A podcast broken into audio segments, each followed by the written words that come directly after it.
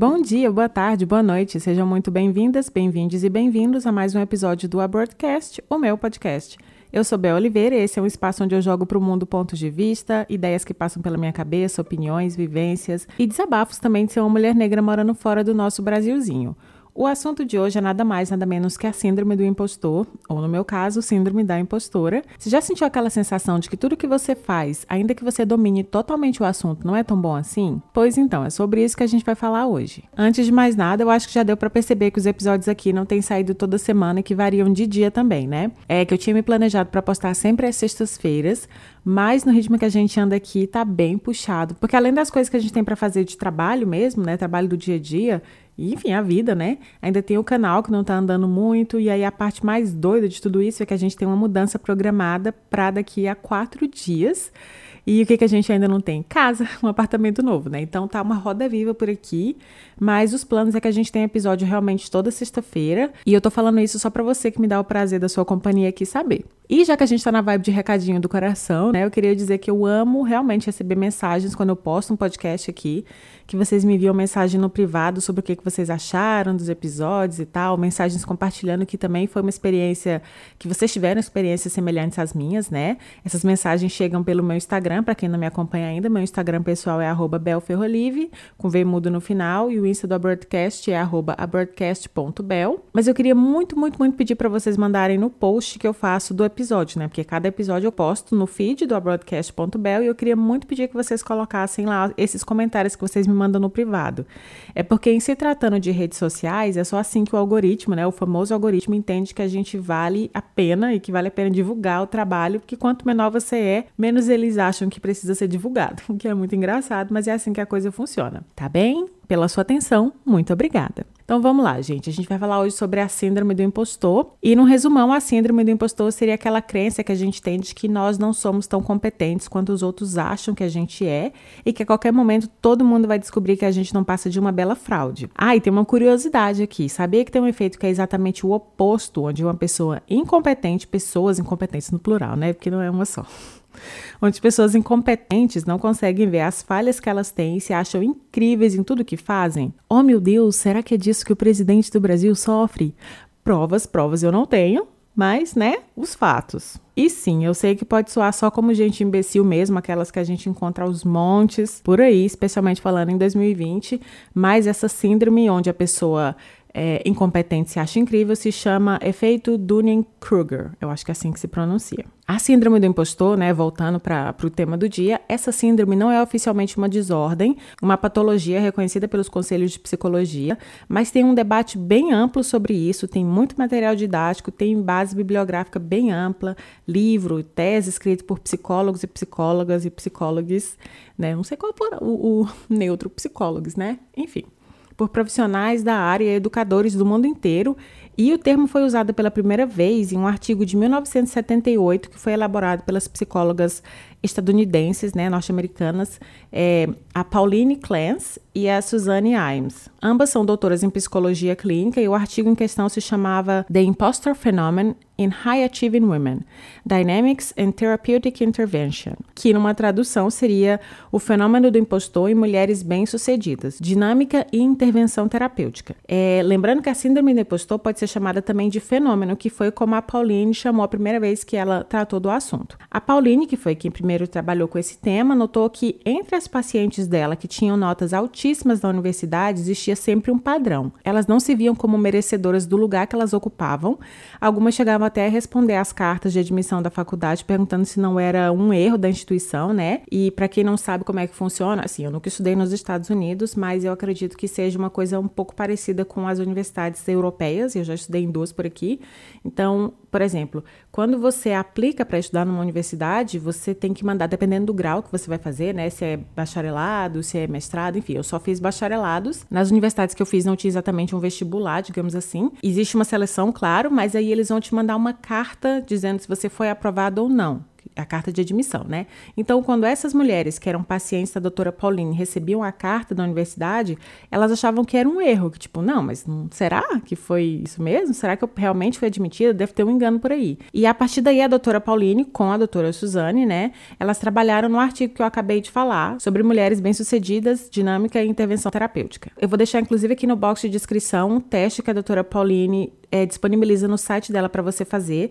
Se chama Cleanse IP Scale, mas está em inglês, infelizmente, tá, meninas? Mas é muito fácil de traduzir pelo Google mesmo. Então vão fazer, que é super tranquilo para vocês entenderem se vocês já passaram por situações semelhantes às descritas ali nesse teste. As pessoas que passam por essa síndrome, algumas de maneira temporária, né, e outras de maneira mais permanente, se sentem sempre incapazes de reconhecer qualquer feito positivo que elas tenham alcançado na vida. Tipo, sei lá, tem aquele projeto que você ralou bastante para realizar e tal, e aí você conseguiu.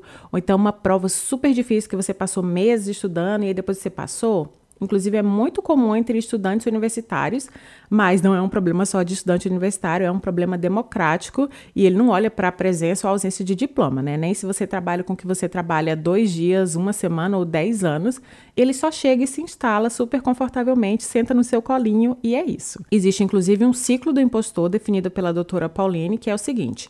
Uma pessoa te dá uma tarefa para fazer e a primeira coisa que você faz é duvidar da sua capacidade de fazer, sentir medo e sentir ansiedade. E depois disso, existem dois caminhos possíveis, né? Duas reações possíveis: excesso de preparação ou procrastinação. Se você decidir procrastinar, você vai ter que se esforçar que nem um doido para concluir o trabalho e quando concluir, tem aquela sensação de alívio e realização, mas ela passa bem rápido e essa é a parte mais interessante da escolha por procrastinar. Com feedback positivo, a tendência é desconsiderar o elogio, porque o que aconteceu foi tipo um golpe de sorte e nada mais. E essa aqui é a história da minha vida. Por outro lado, se você se preparar em excesso, coisa que eu nunca fiz, né, particularmente, o sucesso vai ser visto como um trabalho árduo, mas no ciclo do impostor, tanto faz se você trabalhou duro ou deu sorte e qual foi o resultado final disso. No fim das contas, a pessoa que sofre da síndrome do impostor, ela acredita que ela não merece ser reconhecida positivamente por nenhuma das duas coisas, porque isso não pode ser considerado, do ponto de vista dessa pessoa, como uma habilidade pessoal verdadeira. Você só estava no lugar certo e na hora certa e nada mais. Não sei se estou falando muito rápido, gente, é porque, assim, realmente. Eu falo rápido, né? Isso é a vida. É, eu tenho uma lista enorme de vezes onde eu não consegui ver que eu merecia as realizações da minha vida. Inclusive, era um assunto que eu queria falar há muito tempo, esse aqui que a gente está falando hoje, mas eu não achava que eu conseguiria, porque, apesar de seguir fazendo podcast e gostar de fazer o podcast, lá no fundo eu penso que tá uma bosta. e que todo mundo tá vendo, menos eu, fingindo que isso aqui que eu tô fazendo aqui, né? A mesma coisa serve pro meu canal, pros textos que eu escrevo no blog ou no Instagram, pros trabalhos externos que eu faço, né? Eu faço freelancer, então, tipo, às vezes eu faço uma coisa, tipo, ai, será que tá bom? E no final eu recebo elogios, né, pelo trabalho que eu realizei, mas exi sempre existe essa crença dentro de mim.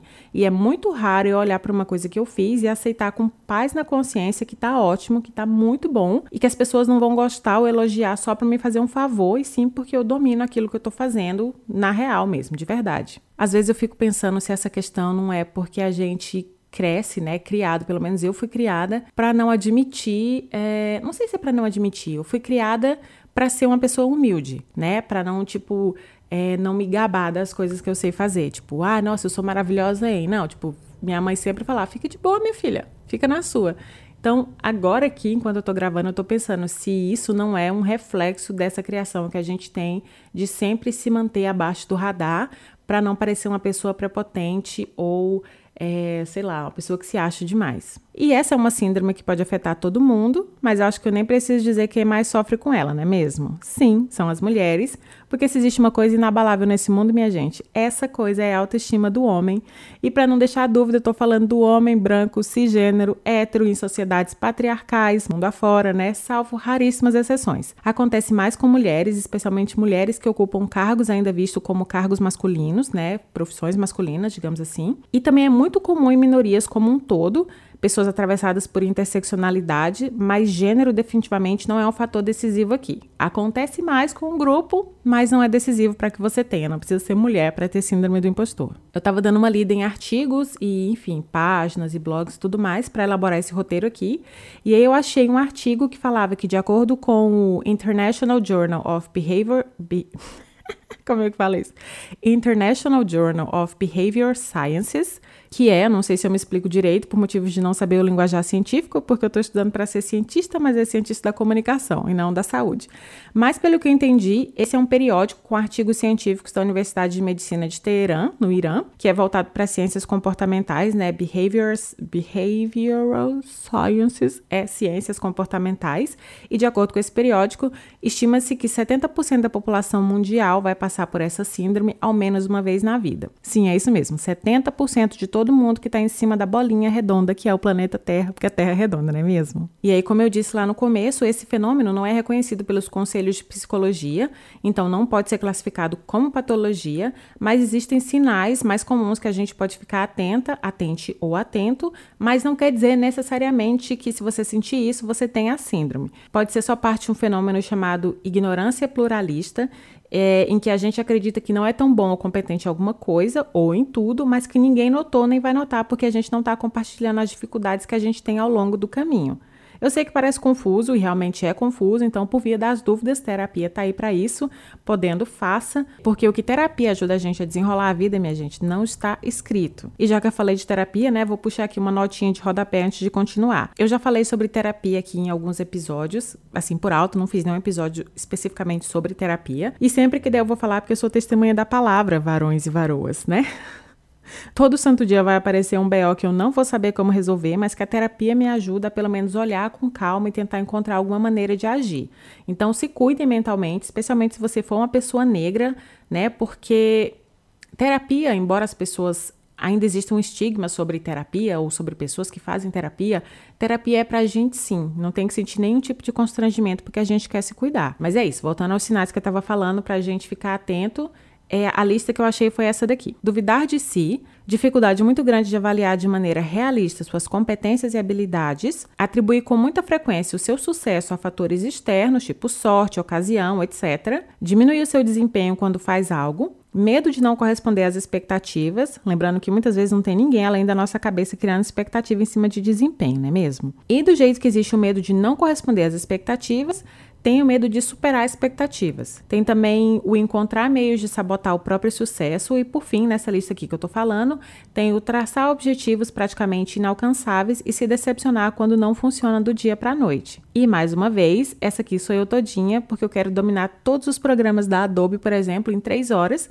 E eu acabo adiando meus aprendizados porque apesar de entender que é humanamente impossível fazer isso e reconhecer que eu tenho esse problema, eu ainda não tenho maturidade de aceitar que existe uma curva de aprendizado. Eu sou a pessoa que se eu pegar uma coisa para fazer hoje e se eu não performar essa coisa em 90, 100% hoje, as chances de eu não voltar para refazer são enormes e eu sei que é bem ruim e é ruim para mim, né? Por enquanto, ainda não tem um consenso do que, que pode trazer a síndrome do impostor à tona, mas existem alguns fatores mais marcantes, como experiências difíceis na infância, identidade racial, superproteção de pais ou da família, perfeccionismo, traços de personalidade da pessoa, entre outras coisas, que são levados em consideração quando se faz pesquisas científicas a respeito desse tema. E isso não necessariamente está ligado à depressão, baixa autoestima ou ansiedade, embora às vezes esses problemas possam se cruzar, e a síndrome do impostor também pode gerar sintomas de ansiedade ansiedade em quem não tem o problema normalmente. Um ponto interessante que eu estava lendo é que as pessoas que geralmente têm essas inseguranças que não têm fundamento acham que é tipo assim: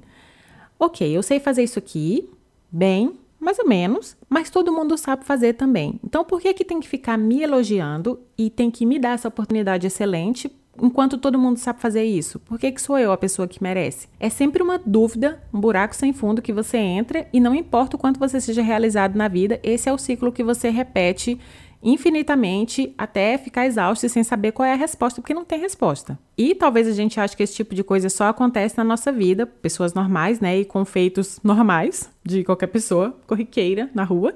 Mas esse tipo de carga pode chegar para todo mundo. Eu tenho aqui uma lista de personalidades que experienciaram, essa palavra existe, gente. Experimentaram, enfim, que passaram pela síndrome do impostor.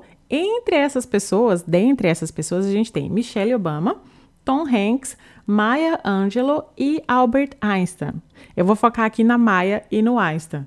A Maya Angelou, que é uma autora negra maravilhosa estadunidense, né, super prestigiada, uma das obras mais conhecidas dela, inclusive é o primeiro volume da autobiografia dela que se chama Eu sei porque o pássaro canta na gaiola. Se ainda não leram, procurem. Maya Angelou é maravilhosa. Esse livro fala inclusive que tipo as derrotas vão vir, né, vão aparecer na sua vida, mas que a gente não pode se entregar por isso. Ela era uma poetisa, ativista de direitos humanos, prêmios ao longo da carreira e depois de escrever 11 livros, ela ainda duvidava se tinha realmente capacidade e se ela merecia toda aquela realização. E tem uma frase dela que é típica de quem se sente um impostor. A frase é a seguinte: Eu estou jogando um jogo com todo mundo e eles vão me descobrir. E aí, passando para o Einstein, que também se sentiu assim, chegou a se descrever como um trapaceiro involuntário que tinha atenção demais voltada para o seu trabalho. E já que a gente está falando do Einstein, eu me lembrei de uma coisa que me chamou muita atenção. Quando a gente foi para Berna, Berna é a capital aqui da Suíça, a gente foi, tem um vídeo no canal, vou deixar aqui embaixo se vocês quiserem dar uma olhada. É, a gente foi visitar a cidade e a gente acabou visitando a casa onde ele morou por uns anos e foi inclusive onde ele desenvolveu a teoria da relatividade. E é super interessante o lugar, é uma casa no, não sei se é o centro, não conheço exatamente Berna para dizer, tipo, ah, esse aqui é o centro. Mas é um lugar muito central, né? Onde está tem uma torre lá, o Zidlog, que é um relógio e tudo mais, é uma área bem importante da cidade. E aí, depois que a gente visitou esse lugar, que eu achei super interessante, tem várias teorias deles postas na parede, tem a casa mesmo, né? Tipo, os objetos e tal, como é que era a vida dele ali em família. Depois de um tempo eu fiquei curiosa, fiquei com a, com a visita na cabeça, né? E aí eu fui dar uma pesquisada mais a fundo e descobri que existe um debate que ainda está em aberto sobre a colaboração da primeira esposa dele, do Einstein, que se chamava Mileva Marish, não sei se é assim que se pronuncia. E num conjunto de artigos existia a possibilidade da colaboração dela. Esse conjunto de artigos se chamava Annus Mirabile, que é o ano do milagre, e que foi uma das maiores contribuições para a fundação da física moderna. E, se você for como eu de humanas, né, e estivesse perguntando o que caralho é isso, tem muito a ver, né, simplificadamente, reduzidamente, com aqueles negócios de tempo, espaço, massa e energia que a gente aprendeu na escola.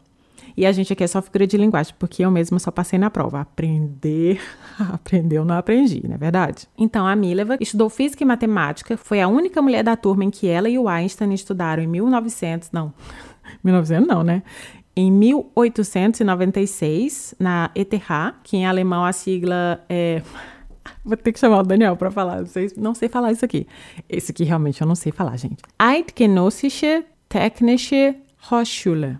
Eu acho que é assim que se fala, vou ter que conferir com o Daniel, mas acho que é isso. Que em português seria o Instituto Federal Suíço de Tecnologia em Zurique. A sigla é ETH. ETH. Ela foi, se eu não me engano, a quinta mulher a estudar nessa área do instituto, que é um instituto de pesquisa. Agora que eles têm cursos de medicina e um tipo de administração também, mas sempre foi é, um instituto mais voltado para exatas e pesquisas, portanto, difícil de entrar e de sair também. Eu acho que sabendo a reputação que Einstein tem. Gente, é muito difícil falar a palavra Einstein, em seguida falar outra coisa, mas é isso. Acho que sabendo a reputação que ele tem mundo afora, além do fato de ser homem e esse negócio ter rolado lá no começo dos anos 1900, essa discussão não vai chegar em lugar nenhum. Ainda que existam certas evidências de cartas trocadas entre os dois e cartas enviadas da Mileva para terceiros, para outras pessoas, mas acabam sempre jogando para subjetividade. Ah, será? Não sei o que, crédito que é bom mesmo ela não leva. Enfim, fim do momento fofoca da vida dos Einstein. Fofoquinha de física, né, gente? Que coisa. Eu não sabia que eu podia fazer fofoca sobre a vida dessas pessoas. Mas, é, enfim. É, eu decidi fazer esse episódio que me deu um trabalho do caralho para pesquisar e organizar essas ideias, porque, ao que tudo indica, a melhor maneira de encarar a síndrome. Nossa, minha voz tá falhando, meu Deus. Voltamos à programação normal. A melhor maneira de encarar essa síndrome é falando abertamente sobre ela. E não é um concurso para ego, não é para receber elogio, até porque se isso funcionasse, pessoas altamente capazes, né, com reputação e prêmio com carreiras como Einstein, por exemplo, ou Maya Angelou ou Michelle Obama não se sentiriam assim, né? Não falar sobre isso só aumenta o medo de que as pessoas confirmem que a gente não é bom. E muitas vezes nem ouvindo que a gente é bom faz com que a gente acredite que a gente realmente é. Mas sabe o que que ajuda? Ouvir os outros que também passam ou passaram, estão passando, né? por essa experiência, até porque tem muita gente que nem sabe por que, que se sente dessa maneira e segue se martirizando. E uma outra coisa super importante: entender que sentimentos que são bons ou ruins são normais, mas eles não são fatos. Se sentir mal por ter cometido um erro, ter falhado de alguma maneira, não torna a gente pessoas incompetentes. São erros que, trabalhados, podem se tornar acertos. Então é sobre falar e compartilhar também as coisas ruins, as dificuldades que a gente tem pelo caminho e não só os bons momentos, como a gente é o tempo todo incentivado a fazer usando redes sociais, né? Puxando aqui, falando que a gente está em contexto de internet. É, porque sofrer calado é tipo, sei lá, ser devorado pela sua mente pouquinho a pouquinho. E a vida perfeita de rede social é uma coisa bem 2014, né, gente? Não tem mais como a gente comprar esse tipo de ilusão, especialmente neste ano que é 2020. Além de compartilhar essas coisas que acontecem com a gente com outras pessoas que podem ter passado pela mesma coisa, a gente também pode trabalhar nossa autoconfiança, que é um processo à parte, que geralmente é longo e é um processo contínuo, né? Eu sei que não é só pronunciar a palavra autoconfiança e pronto, magicamente já teremos aí a coisa, mas esse é um caminho que ajuda muito para a gente se fortalecer. E se a gente começar hoje, amanhã é uma coisa menos para pensar, né? Aí eu fui procurar uns artigos para ler sobre autoconfiança, e segundo esses artigos que eu estava lendo, a autoconfiança é uma combinação de fatores que envolvem genética, experiências do início da nossa vida, infância e adolescência, né? Duas coisas sobre as quais a gente não tem o menor controle no presente, e um terceiro fator, que é o único que a gente pode interferir na maioria das vezes, é o nosso poder de decisão e como a gente reage diante das coisas, dos contratempos que aparecem na nossa vida. E eu falo na maioria das vezes porque escolhas são privilégios também, né? Não vou meter o papo de coach aqui analisar contexto e nem analisando, né? Os coaches que me perdoem. Mas vamos lá, não tem nenhuma dica assim de outro mundo e a primeira coisa é começar visualizando a gente tendo terminado uma tarefa que era difícil e desafiadora. Bota uma música aí se te ajudar, olha no espelho se você quiser, faz que nem a Nazaré Tedesco na Senhora do Destino, né? Tipo, gostosa pra caramba, não sei o quê. E imagina lá na frente você tendo tudo isso prontinho e do jeito que você queria. E depois começa a fazer, né? Porque senão, minha filha, não tem visualização que resolva. A próxima coisa da lista é saber. Lista não, né? Na verdade, não é uma lista, são só dicas. E aí a próxima coisa é saber improvisar. Ninguém nasce sabendo, e se a gente fizer uma coisa uma vez e não der certo, repete, né? Esse é o ponto que eu mais preciso, particularmente, trabalhar e que eu tô tentando fazer todos os dias. E por último, mas não menos importante, aceite que você e eu e todo mundo vai falhar em algum momento. Isso aqui não é sobre ser ou parecer uma pessoa perfeita. Você caiu? Então é isso aí. Caiu, você se acolhe, se dá um abraço, uma palavra de carinho, conforto e levanta. Você cansou? Você tira um tempinho para descansar. Lembra o quanto que você é foda e vai. Não desista, só descansa. Falhar é ok, errar é ok, mas se a gente acredita naquilo que faz, e é nisso que a gente precisa focar daqui para frente, a gente vai encontrar outros jeitos, pede conselho, conversa com quem tem mais experiência e também com quem está começando e persista, né? Esse é o ponto que eu estou batendo na questão da autoconfiança. A gente Vai ter momento que a gente quer desistir das coisas? Vai. Vão ter dias que vão ser mais difíceis que os outros, vai ter dúvida, a gente vai ficar pensando se continua ou se não, mas a gente precisa acreditar no processo e focar que a gente está aprendendo e que a gente pode, que a gente é capaz de aprender. E enquanto não fizer mal colocar em risco nada, nem ninguém pelo caminho, né? A gente precisa aprender a persistir. Porque é isso, gente. Já dizia o Emicida. Você é o único representante do seu sonho na face da Terra. Ah, eu acho muito chique citar Emicida. Enfim, pode ser que a gente nunca se livre desse sentimento incômodo e nunca reconheça 100% a nossa grandeza, toda a nossa potência enquanto pessoas, enquanto profissionais, mas não custa a gente começar a moldar essa certeza dentro da gente de que a gente é capaz, de que somos talentosos naquilo que a gente faz e que as nossas realizações nos pertencem sim, que a gente fez por merecer o que a gente tem, tá bem? Então tá bem. Ah, eu falei assim, até pareceu aquele negócio do se eu estou aqui é porque eu mereci. Não, não é sobre meritocracia, é sobre a gente trabalhar as nossas crenças baseado no esforço que a gente faz, né? Enfim, Trabalhar na empresa do seu pai sendo CEO não é exatamente do que eu estou falando aqui, tá bem? Então tá bem. Agora eu quero saber de você. Quantas vezes você deixou de se candidatar a um emprego, a um estágio, ou deixou de compartilhar suas ideias, ideias que eram muito boas porque você achou que você era uma fraude? Eu faço isso com bastante frequência e eu tenho aprendido aqui na marra que gente medíocre com menos da metade do que eu sei, ou que preenche 30% dos requisitos que uma vaga oferece, essa pessoa se candidata mesmo assim e às vezes, inclusive, leva melhor, porque do outro lado pode ter alguém como eu pensando que não é tão boa, que não é bom ou boa o suficiente e por isso vale a pena a gente tentar. Experiência compartilhada. Agora a gente vai continuar esse papo lá no Instagram do Broadcast, que é broadcast.bel. E você me conta se você já passou por isso no post em que eu colocar. Pode mandar mensagem privada? Pode, mas me conta no post que é super importante. Me conta se você se identifica e como você lida com essas situações quando você se sente assim, beleza? Lembrando que o meu Instagram pessoal é belferrolive, com V mudo no final. Eu tô no Twitter como arroba belxiquis. Todas as referências que eu usei eu vou deixar aqui no box de descrição, inclusive os vídeos. E todos os episódios do podcast podem ser ouvidos no Spotify, no Anchor, no Apple Podcast, Google Podcast, Radio Public, Breaker e Pocket Cast, tá bem? Então é isso, eu me despeço por aqui e a gente se fala no próximo broadcast. Beijo!